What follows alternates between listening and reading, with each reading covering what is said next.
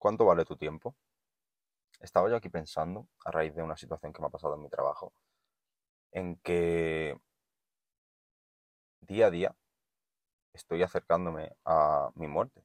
Es decir, tengo un cuerpo físico que en algún momento mm, morirá, se dejará latir el corazón o lo que sea que pase y, moriré. Y el tiempo que, está aquí, me gustaría que ese tiempo fuese, vamos a decirlo, de calidad. Para mí la calidad es la intensidad, el amor, eh, la pasión, el entusiasmo, el reírme, también el llorar, el estar triste, eh, entra todo. Pienso que vivir en general es maravilloso. Pero yo me pongo a pensarlo y muchas veces en mi día a día no, no valoro el tiempo que tengo, lo que puedo hacer con él y los resultados que podría tener. Pienso que de alguna manera cuando vives, hay gente la cual no llega a valorar ese tiempo, tanto su tiempo como el tuyo. Y creo que si tú no tienes el amor propio necesario y el coraje para hacerte valer a ti mismo, nadie lo va a hacer. Siempre va a haber algo que, te quite tiempo, siempre va a haber alguna persona, alguna situación, alguna circunstancia que hagan que no, no estés haciendo lo que realmente quieres hacer.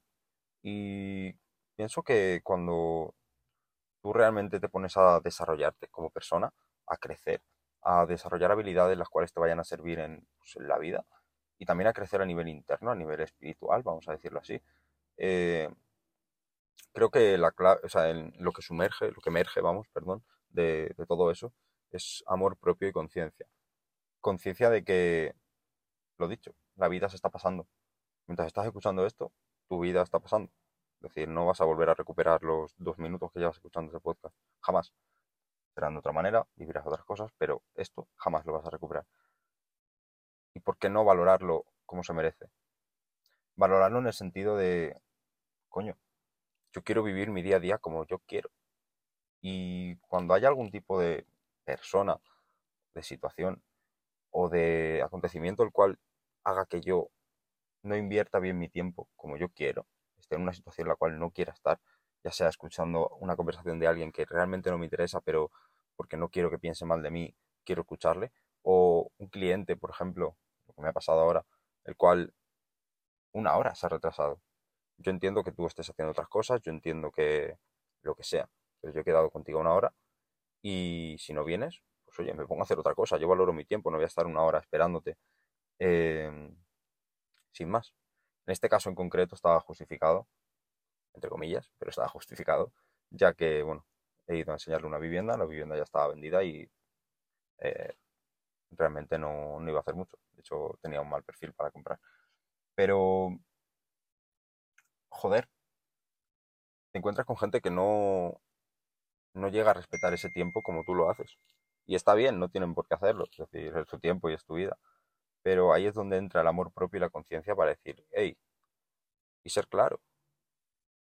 Yo tengo mi tiempo, yo he quedado a una hora contigo y a mí me gustaría que, oye, vinieses a esa hora, que te retrasas un poco, oye, pues no hay problema. Pero que me estés vacilando, que me estés diciendo que tardas X cuando no estás tardando X, que no me seas claro.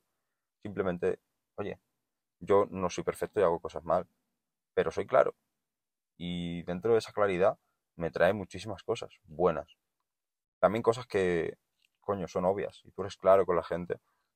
La gente le puede sentar bien o le puede sentar mal.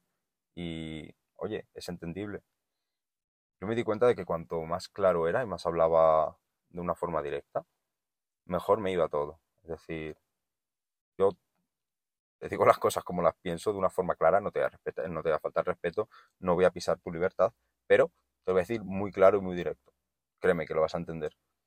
De hecho, muchas veces tengo que pedir disculpas porque no, quiero que se me malentienda. Es decir, yo no, estoy enfadado ni nada. Simplemente te soy claro y te soy directo.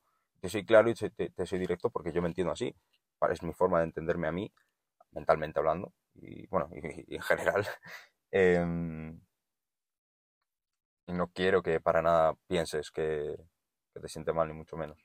Pero oye, yo valoro mi tiempo, yo me quiero Yo sé lo que quiero hacer en la vida y, oye, si tú no lo tienes claro, no, no hay problema, pero no me vengas a, robar energía, a robar tiempo.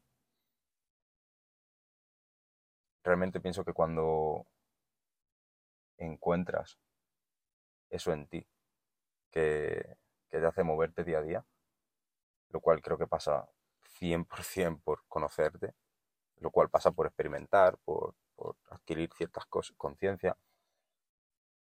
Joder, la vida te parece como de otra, de otra forma. Es más divertida. Es un juego. Yo siempre lo diré. La vida es como un juego.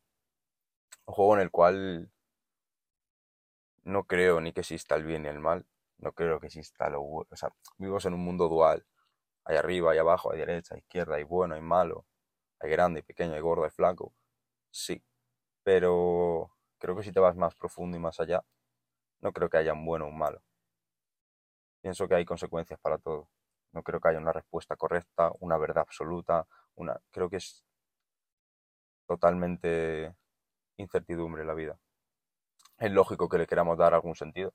De hecho, yo se lo estoy dando y yo lo hago día a día hablando de estas cosas. Es el sentido que yo le doy a la vida. Pero realmente no tiene por qué ser esto. De hecho, a lo mejor la vida no tiene nada que ver con lo que yo he hablado, vivido y yo qué sé. Me muero y, y empieza la vida de verdad. Es como el pre, siempre lo digo. Pero a mí me hace sentir bien, me hace sentir vivo y me hace sentir en conciencia, en amor, en presencia. Y hace que lo que esté viviendo sea mucho mejor.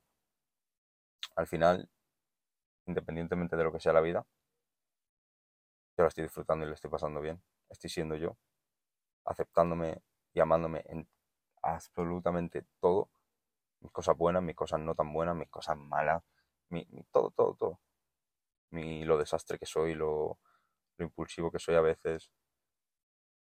Soy humano. Y igual que, que tú, tengo mierda. Y tengo mis sombras. Pero la acepto y la amo. Y cuando haces eso, parte de ser liberador, creo que es cuando tocas el amor más profundo. Y eso hace también que entiendas a la gente, entiendas ciertas situaciones y comportamientos que antes te hacían pues enfadar, pensar de una manera de ellos, pero oye, de alguna manera lo acabas entendiendo y aceptando, no compartiéndolo, pero sí aceptándolo. Es parte de la vida también y no solamente tu opinión es la que vale o la suya.